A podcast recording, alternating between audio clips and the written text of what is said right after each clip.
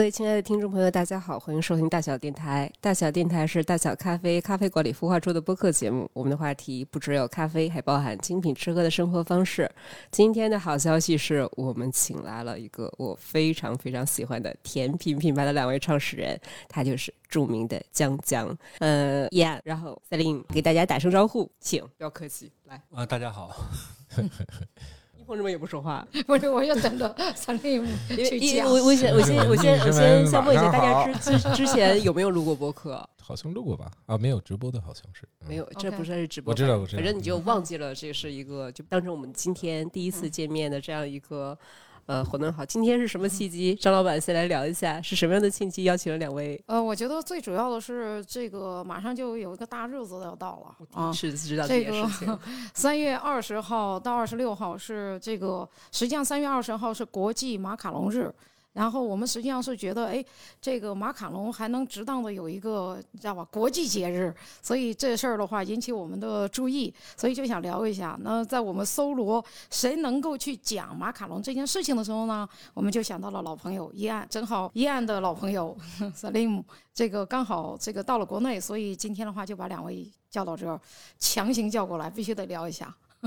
对对，Salim 那个因为疫情有两年没有在中国了，所以是。所以这样，这挺不容易的。对，马卡龙日因为是呃，在中国这块的推广，其实是由江江在发起这件事儿。哦，因为我第一次跟两位见面，所以先聊一下比较嗯破冰的问题吧。首先，什么契机开了江江这一家店呢？我是从粉丝的心态非常非常好奇的问两位，请我来揭晓幕后的故事。这个其实我们在做这家店的时候是三个人，嗯哼。那么除了我和 c e l i m 以外，还有一个法国人顾雷克，当然他现在不在国内。然后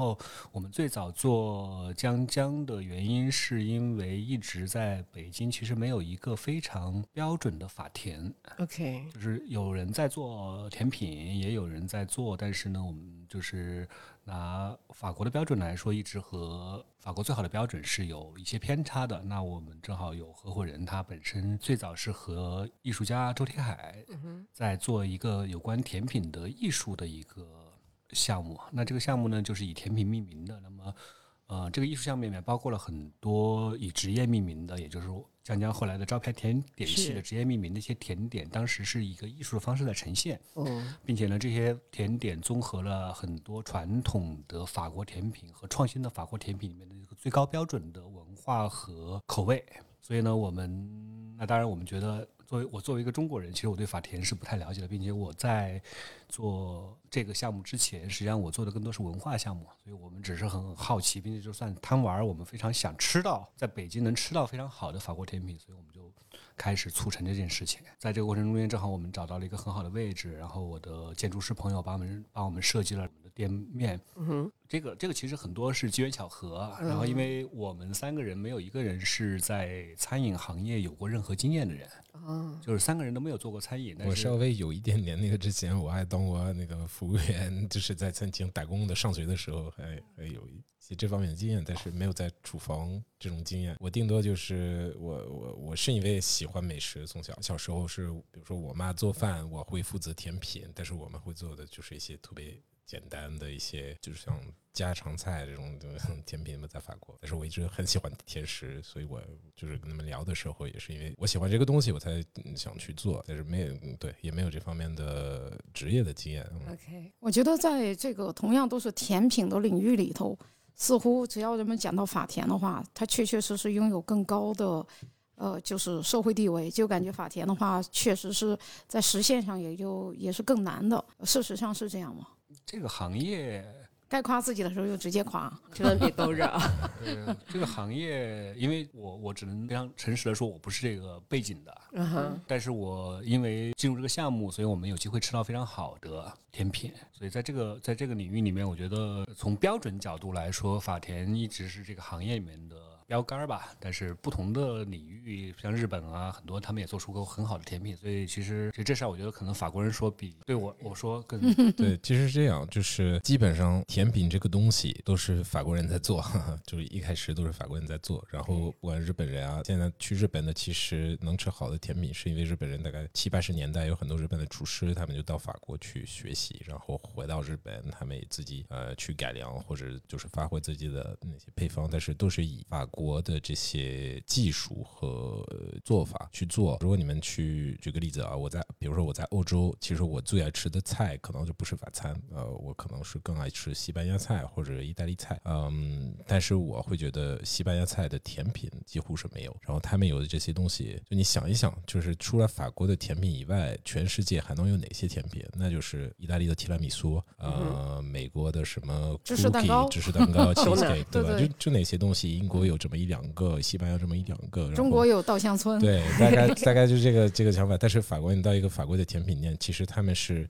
有那些传统的甜品，像马卡龙，像什么呃闪电，像这些一系列的东西。但是更多的是那个原来他们用的这些这些技术和这些呃做法，然后呢可以做好多不同的配方，可以做好多新的形状。所以现在去法国那些甜品店呢，其实是如果去一些高端的，你基本上不会看到那些特别传统的东西，就是那些巴黎的一些高端的甜品店，他们那些厨师会做一些自己的招牌甜品，自己的创作。可能这些创作的想法、什么来源和那个灵感都会来自于一些传统的东西，但是他们还会做一些原创的东西。嗯，这个是跟法餐，就是餐也是有一点这个感觉。就比如说上上周我还跟一个中国的朋友跟我聊，他说：“哎，我疫情疫情之前我去法国，然后我到了法国，我说我一定要吃那个蜗牛。其实我自己好像我这辈子只吃过一次蜗牛，然后有哦大部分的法国人是从来没有吃过，所以这个也是中国人对法餐的这个 刻板印象。对刻板印象，他们对觉得法餐就是蜗牛，就是牛排，就是鹅肝。其实我们吃鹅肝可能一年就一两次嘛，呃，圣诞节的时候和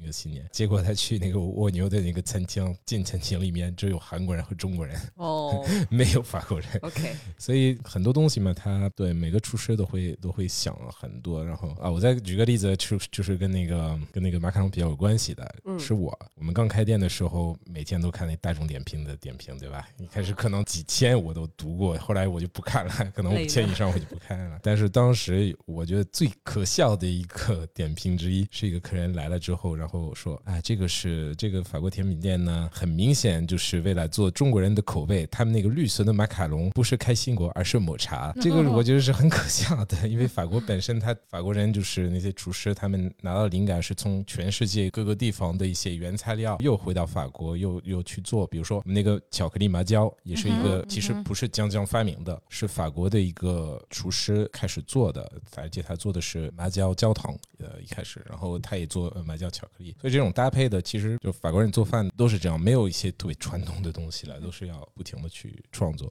在，我印象中马卡龙是一个呃比较贵的，相对而言比较贵的这个这个甜品的品类吧，因为它一颗，尤其是拿在手里轻轻的，然后一颗，我我不知道你们卖多少钱，如果是一个来说的话18。十八是吧？好，那那么我想知道的话，我后来我我是其实本来是不知道为什么马卡龙会卖那么贵，但是后来我了解到，好像它整个制作工艺还是要非常呃怎么说呢，要小心翼翼，否则的话它是做失败的几率是不是很其实蛮高的高？那它需要的本领是在哪里？它需要什么样的技术才能做好马卡龙呢？你要不要讲一下吗？你讲吧，没 事没事，下午刚学习了。对，我们也是跟厨师沟通一下嘛，因为嗯，大概知道，但是一些技术的细节我们会呃没有，就给大家大致嗯讲一下就好了。我相信我们即便是今天手把手的嗯，呃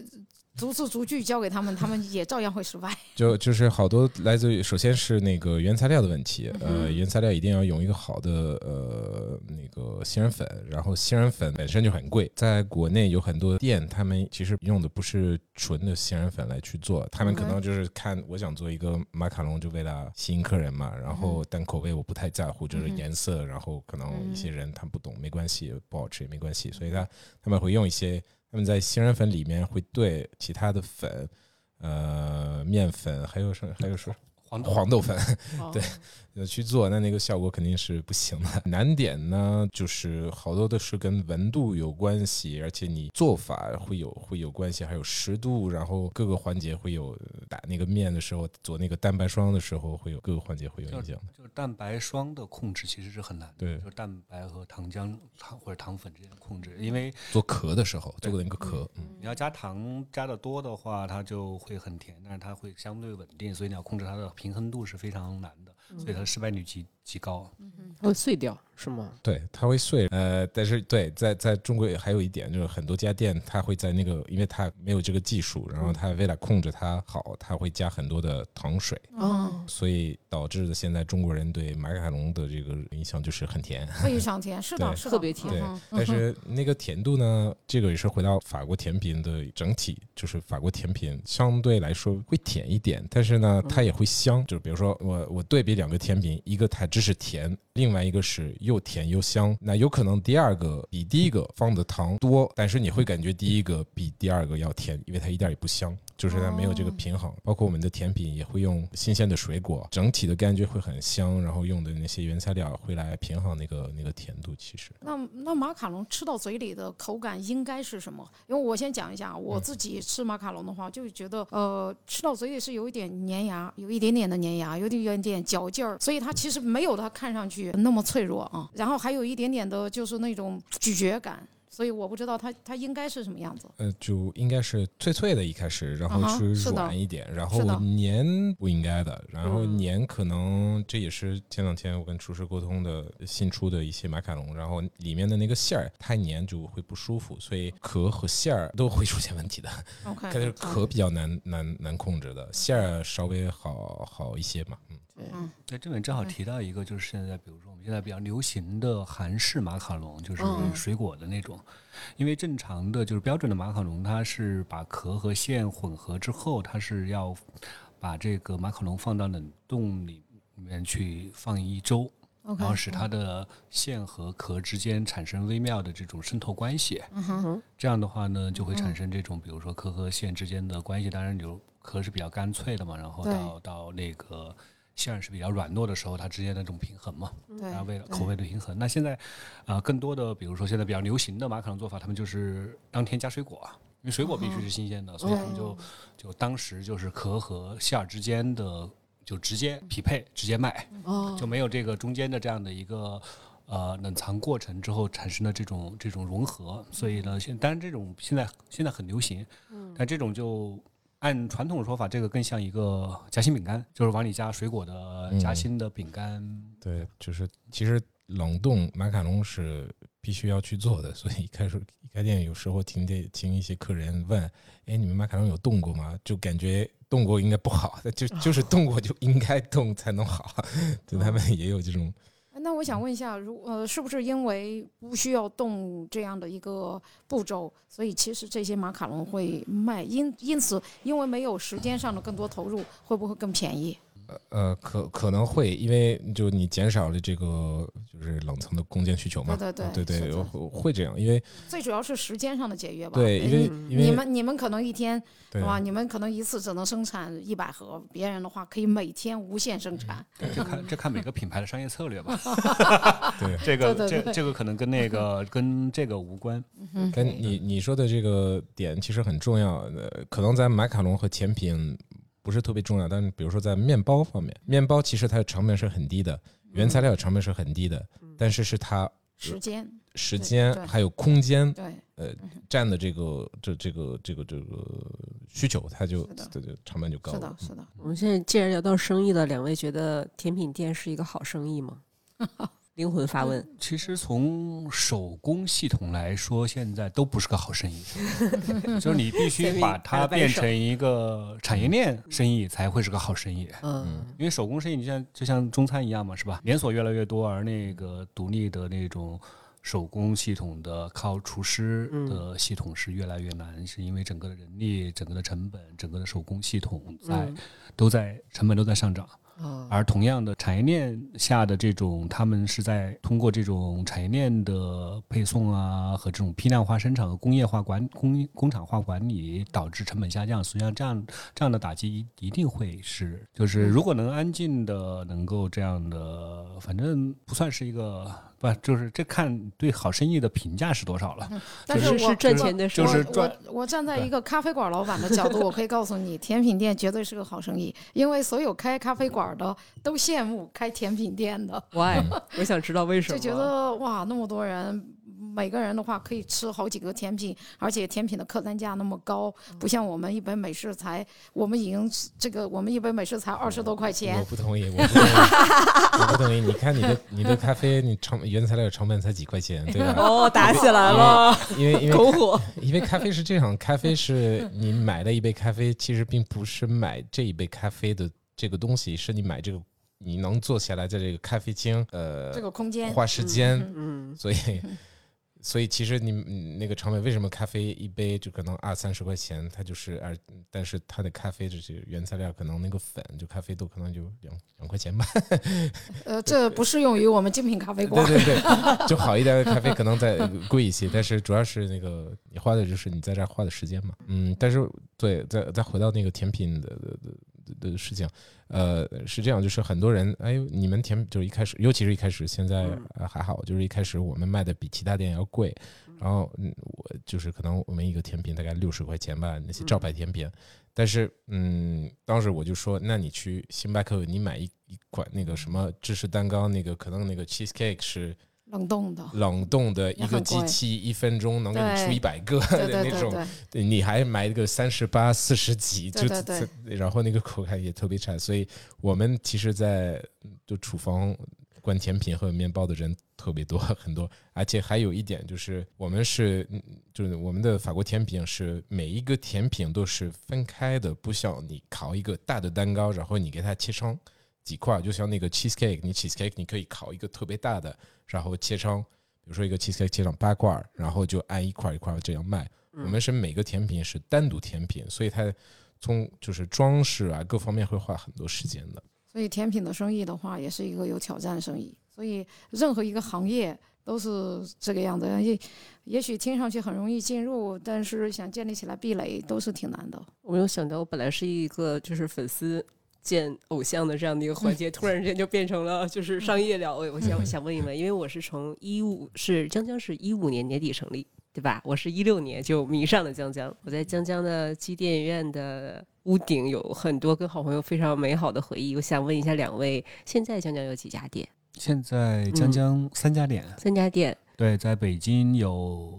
就三里屯我们一直有的这家店，然后还嗯有中关村有一家店，然后呢，在阿拉亚秦皇岛阿拉亚我们有一家店，对，三家店会有各自不同的特色吗？嗯，会有一些差别，对。嗯，它是然后，但是都是以甜品为主。中关村那家店以前我们是更着重于那个礼品和冰激凌，然后也包括甜品。然后呢，阿拉亚因为是旅游产品、旅游旅游度假区嘛，嗯然后呢，我们也会在阿拉亚的餐餐食和这方面也会有一些新的变化，并且阿拉亚因为本身我们是在阿拉亚剧场的，呃就是我们的地址是在阿拉亚的海神酒神剧场，嗯哼，嗯。然后对面是蜂巢，然后呢也就属于它的剧场群，嗯。所以呢我们在那边也会有一些剧场限定和一些更多的戏剧概念的一些主题在那边。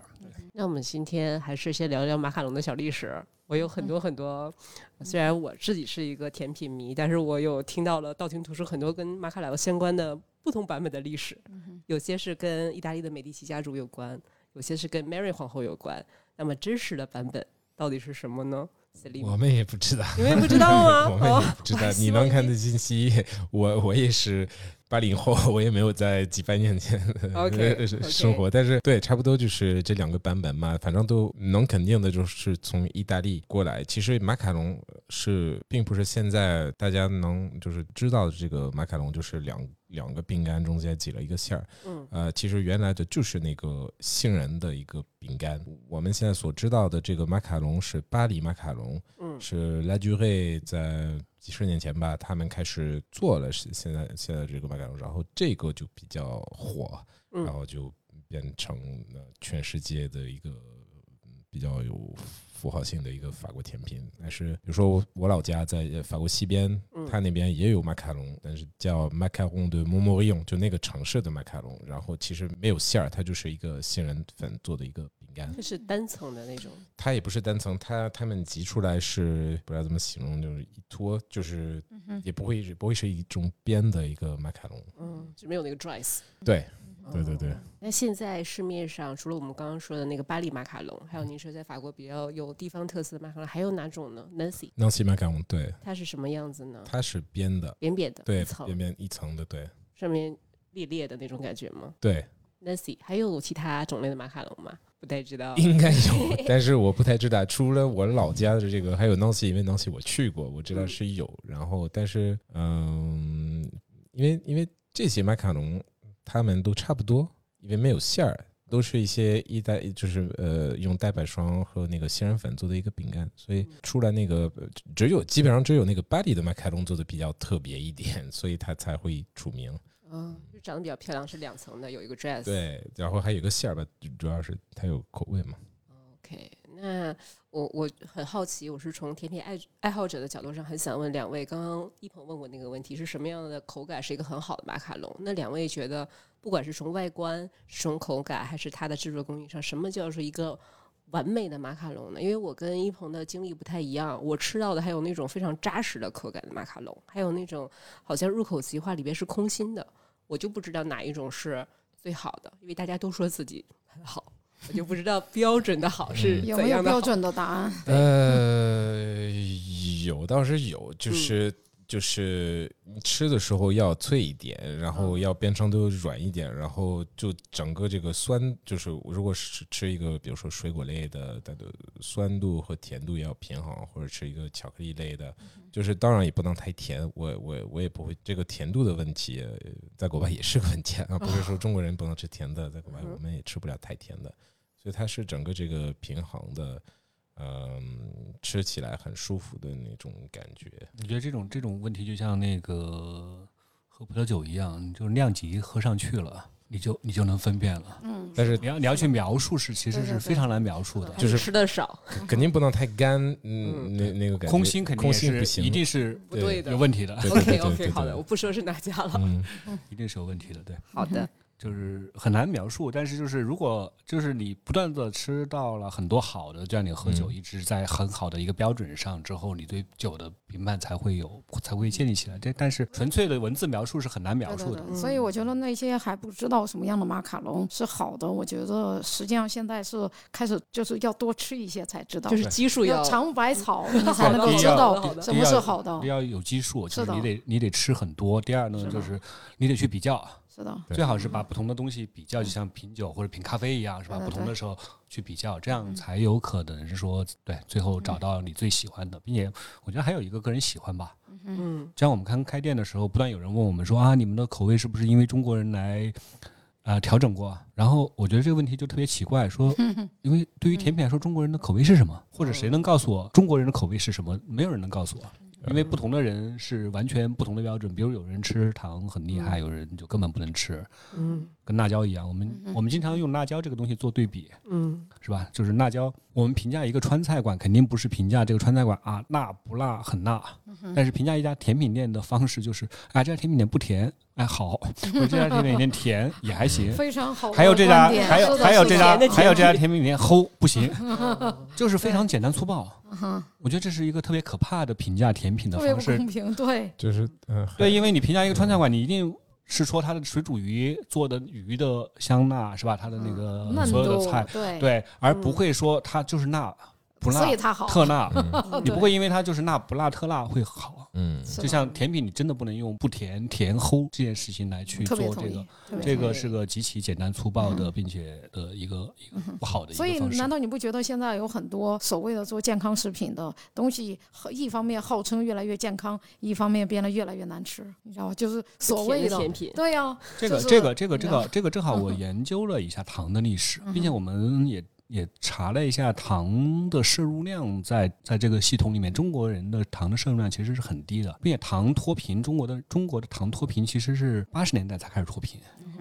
七十年就我们才吃上了糖，七 才糖才有了，自由。自由，七十年代烟酒茶糖送礼的时候，糖一小包白砂糖，那送礼有没有，和茅台酒是一样的嗯是吧？到八十年代糖才才脱贫，但是在欧洲糖脱贫就早得多，是吧？在应该是十十七世纪末，是吧？对，然后德国人三角交易的时候，有两个，那是那是后来就德国人先发明了那个从甜菜根里面，甜菜根，对他是通过化学家发明的，然后之后又加上那个呃大航海时代，嗯，嗯是，吧？从那个甘蔗，甘甘蔗系统里面蔗糖，所以很大量的这样运输使欧洲很早就脱贫了。嗯所以那时候之后有面包师协会啊，有甜品师协会啊，都是那个时代就蓬勃发展了。嗯因为因为大家自在这个领域上可以自由了，就是以前糖永在之前都是贵族的，穷人吃不起糖的。嗯并且中国传统的糖它不是那种蔗糖或者是甜菜根的糖，中国的糖是那个淀粉，所以更多像饴。嗯，所以中国你看中国的甜品系基本上是那种淀粉通过酶化之后产生的那种，所以中国的糖的摄入量现在在世界水平里面应该是很低的，但是很快就被妖魔化了嘛。然后告诉我们抓紧吃，然后，然后，并且我觉得这个东西就是你的摄入和你的产出相对就行了。这个东西你不是吃上，你吃肉多了，你不去消耗，你一旦也完蛋，嗯哼，啊，所有的东西都一样。但是这个就扯远了。嗯但是这个就跟呃呃这么长一段时间里头，我特别不喜欢别人把糖给妖魔化这个方向，以至于其实我们在蔗糖上吃蔗糖，它获得的风味儿和那个它是不一样的，它是有层次感的，而不是所有人都去吃这个代糖、赤藓糖醇或者等等等等这些，你知道吗？就并且人类文明是跟糖有关系的。是的，你早期的时候，远古的时候，你当你得到的食物是甜的，意味着你的生存几率比吃到苦的东西的人几率大得多，是吧？你吃到甜的，它的热量、它的有毒的可能性都比那个别的风味要要要要低，要低，所以你的、你就是说，当年能吃到甜的东西的人，都都是我们的祖先活下来的。那些吃什么苦的呀，或者别的麻的呀 什么的，有可能就已经欧了。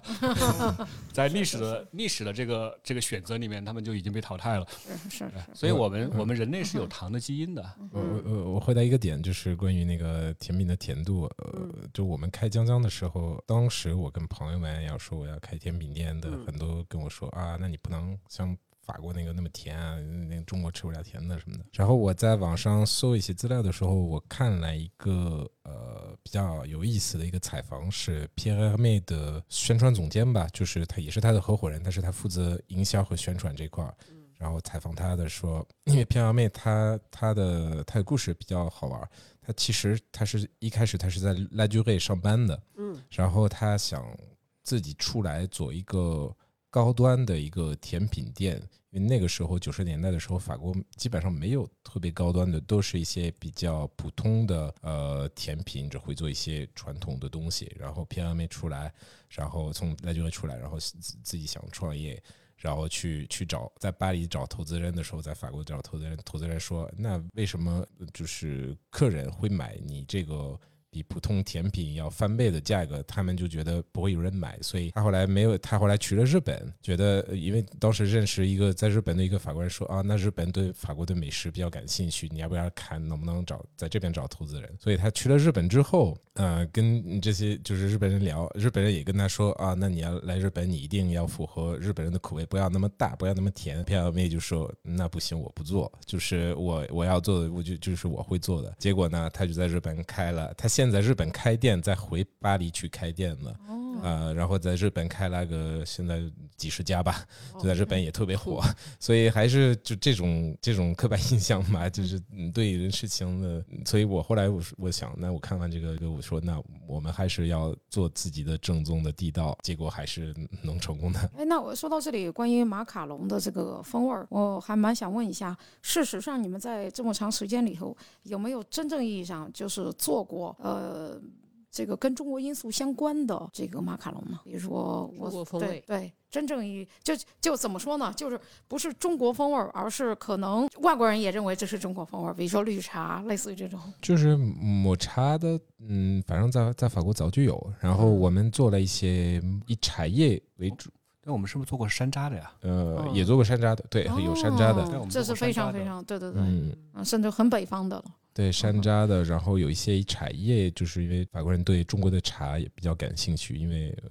我我比如说我是很喜欢喝喝中国的茶，不太喜欢喝那些水果茶或者类似于加了干水果之类的茶，比较喝喜欢喝普洱或者乌龙茶、呃绿茶，所以我们用了一些中国的茶叶去做了一些实验，也去做了一些马卡龙，也对和其他的甜品。还有麻椒，我特别喜我特别喜欢麻椒，特别喜欢吃麻辣的东西，所以哎。麻椒其实很搭跟跟呃跟巧克力跟其他的甜品是的，是很搭是的，对。是的，嗯对，哼，所以所以这个中国人的口味不可信的原因，是因为 因为麻椒巧克力对于我来说，我一直觉得不够 strong，然后就跟厨师们一直说加一点儿，加一点儿。都被拒绝了，对他们觉得他们找到了很好的平衡，但对我一个吃辣椒的地方长大的人，对我来说这个不够，一定不够。OK，所以，所以这个就是，这就说明没有一个口味是中国人的口味。是的，是的。哎，那如果是在嗯这个最一开始的时候，马卡龙日它是怎么形成的呢？这个是你们是3月20在法国号？对，三月二十号。我不是，我是问怎么形成的。哦，sorry，sorry，呃，我是想问一下，这个呃，比如说马卡龙日，你们是在法国也有一个类似于马卡龙的协会什么之类的，大家来共同决定的吗？呃，应该就是偏阿梅发起的，但是因为当时就是拉居黑和偏阿梅在法国做那个马卡龙比较比较比较好，那当然还有其他的甜品师也在做，但是嗯，好像是平安没发起的，就是想做这个事情，然后对，PMA 二零零五年发起的，对，也就是说，实实际上也是由一个品牌，嗯一个就是甜品师来发起的一个这样的一个，因为他坚持每年也是在做这个节日，然后然后更多的甜品甜品师、甜品店加入起来，有点像我们那个像法国做的夏至音乐节一样，是吧？嗯嗯，夏至音乐节也是十几年嘛，由那个巴黎发起的，然后就在夏至那天，然后请大家音乐人免费在街头啊各种地方啊演奏啊，然后对，这是这实际上是一个民间发起的，尤其是由甜品师发起的一个民间的节日，然后就十几年，然后一直，然后他们每年也是把他们那天的销售额的一半拿去来做给就是和慈善机构合作，然后捐给慈善机构。对，现在十几年了，所以现在他们在因为马卡龙包括法国的甜品整个系统，所以他们在这个活动现在影响力还是蛮大的。所以我们因为我们也是希望把马卡龙，因为其实在中国火了很多年，是的，是的，是的。嗯我还记得，我还记得当年有一个做渐变的那个马卡龙，有一个品牌是非常火的。在中国的麦当劳都做马卡龙，在国外没有麦当劳做马卡龙，所以在法国没有麦当劳做马卡龙，那他肯定做也做不，这肯定的就就没有人去麦卖当劳吃。不出去的，对。但是我没有听过在除了中国以外有麦当劳卖马卡龙的。游客游客会去的，法国的游客也去麦当劳，就是去法国的游啊客也这些去麦当劳。好，呃，就是嗯，难道他们期待在法国的麦当劳里头买到马卡龙吗？嗯对我 这 那现在这个马卡龙日，你们所以在中国的话，马卡龙日是由江江发起的，对，是由江江发起的。然后我们每年会联合像法盟啊、法国使馆啊这些，然后再会和一些品牌。我们现在因为呃今年是第三届嘛，因为二零一九年我们才开始。做第一届，嗯所以现在可能影响力规模都还不是很大。然后，但是我们觉得这个事情反正坚持做下去，第一个第一个可以普及马卡龙的一些文化呀知识，第二呢就是这个也是作为甜品，因为甜品本身我觉得还是可以给人带来很多愉悦的东西。嗯，所以呢，如果这个事情我觉得还是蛮好玩的，就是可以，然后我们会跟更多的基金会啊或者慈善机构合作，帮助这些基金会啊什么的，把这种甜品能带来的快乐传递出去。那今年合作的基金会是哪一家呢？我们今年是和尤尤伦斯的那个艺术基金会，所以这次的捐赠会定向到山区或者偏远地区的学学校，就是酷针对一些那个学，因为他们现在艺术基金会在做一个那个艺术教育，也就是为那些偏远地区的那个小孩儿提供一些那个基础的艺术教育和一些艺术的这种培训啊什么的，所以我们会把这个今年的收入的一半会捐给他们。那今年的这个马卡龙日会有一些特别的产品吗？有，我们今年是跟呃法芙娜这个巧克力的品牌合作的，然后呃当时也是为什么我们甜品呃卖的比其他店要贵，因为我们 我们的巧克力是用法芙娜巧克力 v a l o n a 那是这个巧克力是全球应该被所有的高级厨师认的一个巧克力，但是它的价格比其他的呃都不说国产或者比如说俄罗斯的巧克力，都比其他的法国的巧克力要贵不少。OK，所以但是它的品质就在那儿嘛。然后我们的比如说招牌甜品都会用它，还有马卡龙都会用这个巧克力。然后我们一直以来跟法芙达有比较长期的合作嘛，因为我们用他们的产品比较多。然后今年我们会用他们的其他的一些巧克力，他们出来一些新的带口味的一些白巧克力，因为马卡龙的馅儿，呃。基本上就是用水果做的一个馅儿，都是会跟白巧克力混合的，嗯，然后我们会用他们的白巧克力出几款。法芙娜的灵感系列的巧克力，哎，那你们今年的这个包装形式是什么？就是我你们是怎么售卖的？我们肯定不是一个一个的买哈。我们是正好是选了五款那个法芙娜的灵感巧克力的品类，所以我们会出五款的那个灵感巧克力的限定。当然，江江平时我们大概有二十五到三十款那个马卡龙的不同口味，所以我们也会随机出大概十二款左右。所以我们一般来说是有一个特限定版的，就是法芙娜灵感的限定版，嗯，然后还有就是日常版，对，然后。基本上有五枚装、九枚装、十二枚装，对，那今年这个活动是从是只有三月二十号一天，还是它呃，没有，我们从三月二十号开始到三月二十六号一周的一周的销售额的一半，我们会捐给那个基金会，并且我们从三月十九号开始会陆续的开设马卡龙的手工坊课程。哦，所以我们将会有五期那个手工坊课程，然后呢，大家可以在手工坊课程里面学习如何制作一枚好的马卡龙。哦，那这个手工坊是在江江的门店是吗？，对，在江江的门店，那个三呃机电电院院那个机电院那个店。对酷酷 OK，所以其实但是这些是需要提前报名的哈。对，我嗯们十十几号我们会发公众号，然后我们会出这个呃活动的所有的详细的介绍和报名链接，包括还有那个购买链接，所有的。嗯希望我们发这一期节目的时候，正好能赶上这个时间，这样的话，我们的听众也能够有机会我我想问一下。问怎么买，我已经迫不及待了。所以说，除了门店，刚刚说的三家门店，就是关注江江公众号就会 就 就什么都知道了，还不不在节目里告诉我们。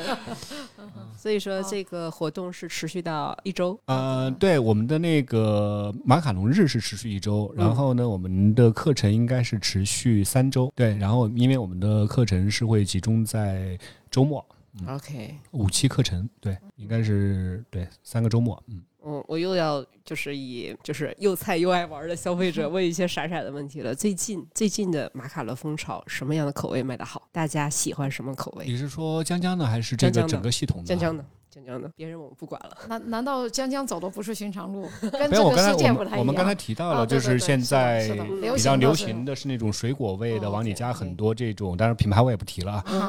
就是那种就是不不去冷冻，然后他们直嗯接用那个杏仁饼加很多现成的酱，然后再加一些水果，嗯对那种。现在这个比较流行，因为说实话，那个新鲜水果它搭配性更更丰富，并且在某些情况下视觉啊什么的嗯会更好看。Anyway，江江这我个不知道数据，我说实话不知道哪个卖的好，但应该是覆盆子玫瑰水应该是卖的比较好，覆盆子加玫瑰水应该会卖的比较好，因为它颜色会吸可能吸引女孩儿想拍照的，然后口味有玫瑰水在里面，可能也会。但我我我个人我比较喜欢的是呃巧克力，因为我们的做的那个巧克力真的口感很好，然后巧克力的味道很浓，然后我特别喜欢黑加仑，就是很多呃在中国这些莓类的水果，很多中国人分不清的。我有时候我现在因为就是做了江江，我觉得我比很多中国人都知道那些水果的呃正确名字，比如说百香果啊，就是日清果这些，还有呃树莓，其实按理说叫覆盆子，嗯。然后黑加仑其实有很多人都觉得它是蓝莓，但是蓝莓和黑加仑有很大的口就是口味的味道的区别。嗯。蓝莓其实我认为没有太大的味道，是比较淡的，嗯。呃，所以我是很喜欢黑杰伦，它它有它的特别的的这种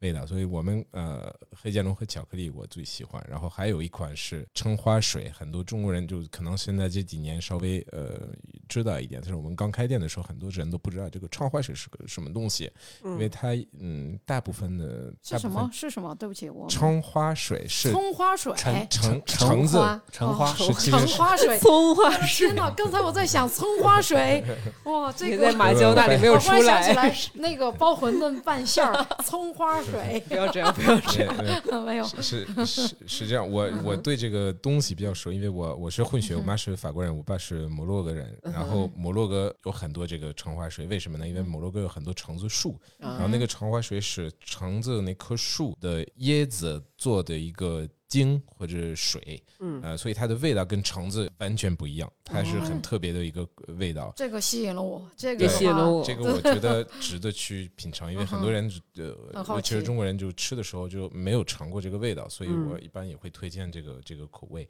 这个刚出来的时候是我的最爱，真的哦橙花水。现在你的最爱是什么？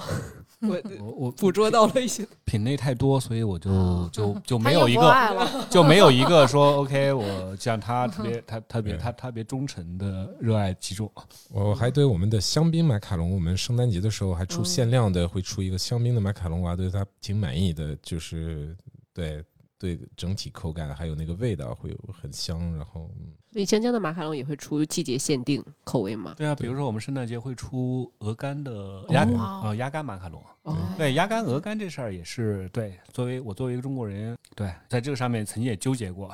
我说大家都卖鹅肝，为什么我们卖鸭肝呢？后来我们的合伙人就一直告诉我说，鸭肝鹅肝在法国大家是一样的。呃，就它分它分种类嘛，就是鹅做的那个干的一个嗯酱，但是呃也有便宜一点，就是会用鸭肝，呃嗯所以它呃还是有一些呃有一些稍微的一些有点区别。所以我们的是对，我们会出这种荤的马卡龙。哦，肉味儿的马卡龙是吗？对啊，对啊，就是酷鸭肝的马卡龙，这是我们圣诞节会出。因为跟圣诞节有关系的一些呃东西，圣诞最意想不到口味的马卡龙，酱酱出过的，勾起了我的我觉得这个鸭肝肝够了。已经我想问有没有更天花板。更想不到的 呃，我是希望能出一个香菜的，啊？No，菜。please don't。我我挺喜欢香菜。所以，我们香菜出过冰激凌，对，哦，对，但是没有出过马卡龙。香菜是一个最近麦当劳这样，就我是很怕香菜的人，对，我曾经曾经曾经有一个那个植物学家跟我们合作的植物学家说，你们要不然出一款鱼腥草的吧？鱼腥草，对我说，那只能去四川地区卖了，哇哦，去不知道是什么。川贵地区可以卖。呃，我我我挺喜欢那个味道的。但是但是但是长江以北，我觉得没有人喜欢，还可以，还可以。但是四川人民特别。我觉得像以前的时候，像香茅草等等这些，也没有那么多人喜欢。但是现在 但是它的它没有那么它没有那么浓烈的那个味道。啊，anyway，我没有跑题了。嗯哦，没关系，没关系。我们的特色就是到处乱跑。刚刚说说那个呃，系列已经开始跑题了，就是吃马卡龙。刚刚有推荐过橙花水，那还有没有比方说吃马卡龙比较经典的饮品的搭配？我们就比较，我反正就是每次都拿铁。我我是觉得中国的茶是绝配，真的是哦它的那个呃，因为它是个甜品，能搭配一个不甜的东西是绝配。但是咖啡也是也是 OK，但是我觉得咖啡会盖住这个马卡龙本身的这个味道。但是你喝个乌龙茶，呃，就就就中国茶比较淡嘛，它就比较它微妙它的那个、呃口感，所以我是觉得比较搭配。嗯比如说中国白茶这样子。对，那其实呃，会有人在吃马卡龙的时候喝酒吗？有有是有，就是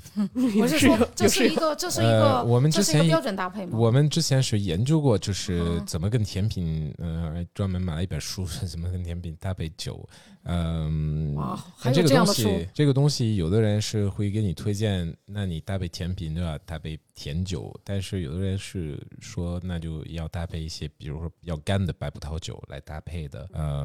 我比较偏向呃偏向于后者，就是觉得不要搭配甜酒啊。总而言之，分人。对，反正嘛，想吃什么吃什么，想什么配什么。有些人吃什么都搭配酒，我我我有被内涵到，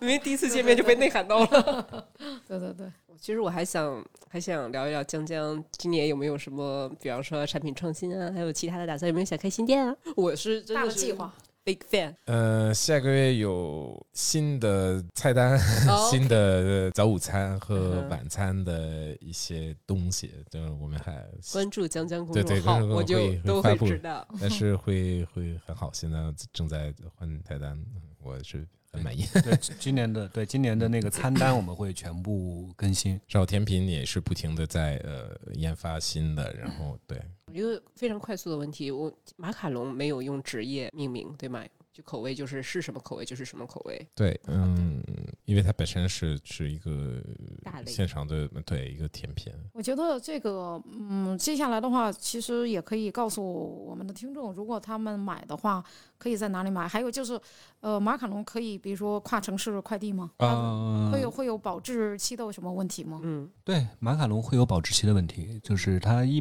般来说，呃，就是最好是冬天的情况下，正常，比如说一周冷藏一周，然后可以冻，可以冷冻，其实是可以冷冻。对，哦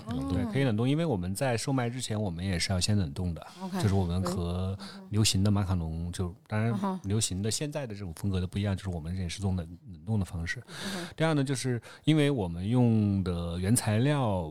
的标准和手工的标准，所以呢，实际上我们马卡龙在运输过程中，当然是因为我们也有防震措施，我们外面也会做很多这种包装，但是还是会有。呃，些许碎的可能性，嗯这是这是我们跟哦工业工业巧克工业马卡龙特别不一样的地方。工业马卡龙可以可能永远都支棱着。对，也永远不，它的壳永远不，它的壳永远不碎。这个其实是吧？是是是，就就但是对，因为我们原来也测试过是吧？从上海买这样的工业巧克力，真的他们来了之后完好无损，然后但是真的没，但是真的吃不了，没法吃。不是，这是因为你有股比较好吗？对，所以那个它是可以冷藏运输，然后现在现在的物流我觉得还可以，因为我们现在呃往南方城市基本上破损率还是非常低的，应该在百分之十以下。然后呢，所以现在应该在顺丰这个系统里面是完完全没问题的，并且我们本身我们在线上也是都是用这种顺丰的这种，所以对马卡龙的快递来说，破破碎实际上是第一需要担心的，而不是温度，是吗？对。哦，哦明白了，明白了。对冷冻可以冻多久呢？冷冻最好是在十五18个月天，二十天，二十天左右吧，对，十五天、二十15天，十五天。对 OK，，好的，好的晓得了。然后我们就非常一起来期待今年的马卡龙日吧，三月二十，号大。家的我们也可以把那个到时候可以售卖的这个链接嗯给到大家选择，好好吧？好好，大家关注谢谢谢谢公众号，Celine 谢谢谢谢谢大小电台，谢谢张老板感。谢今天晚上 度过美好的夜晚，大小电台下周三见，谢谢大家，再见。拜拜。谢谢。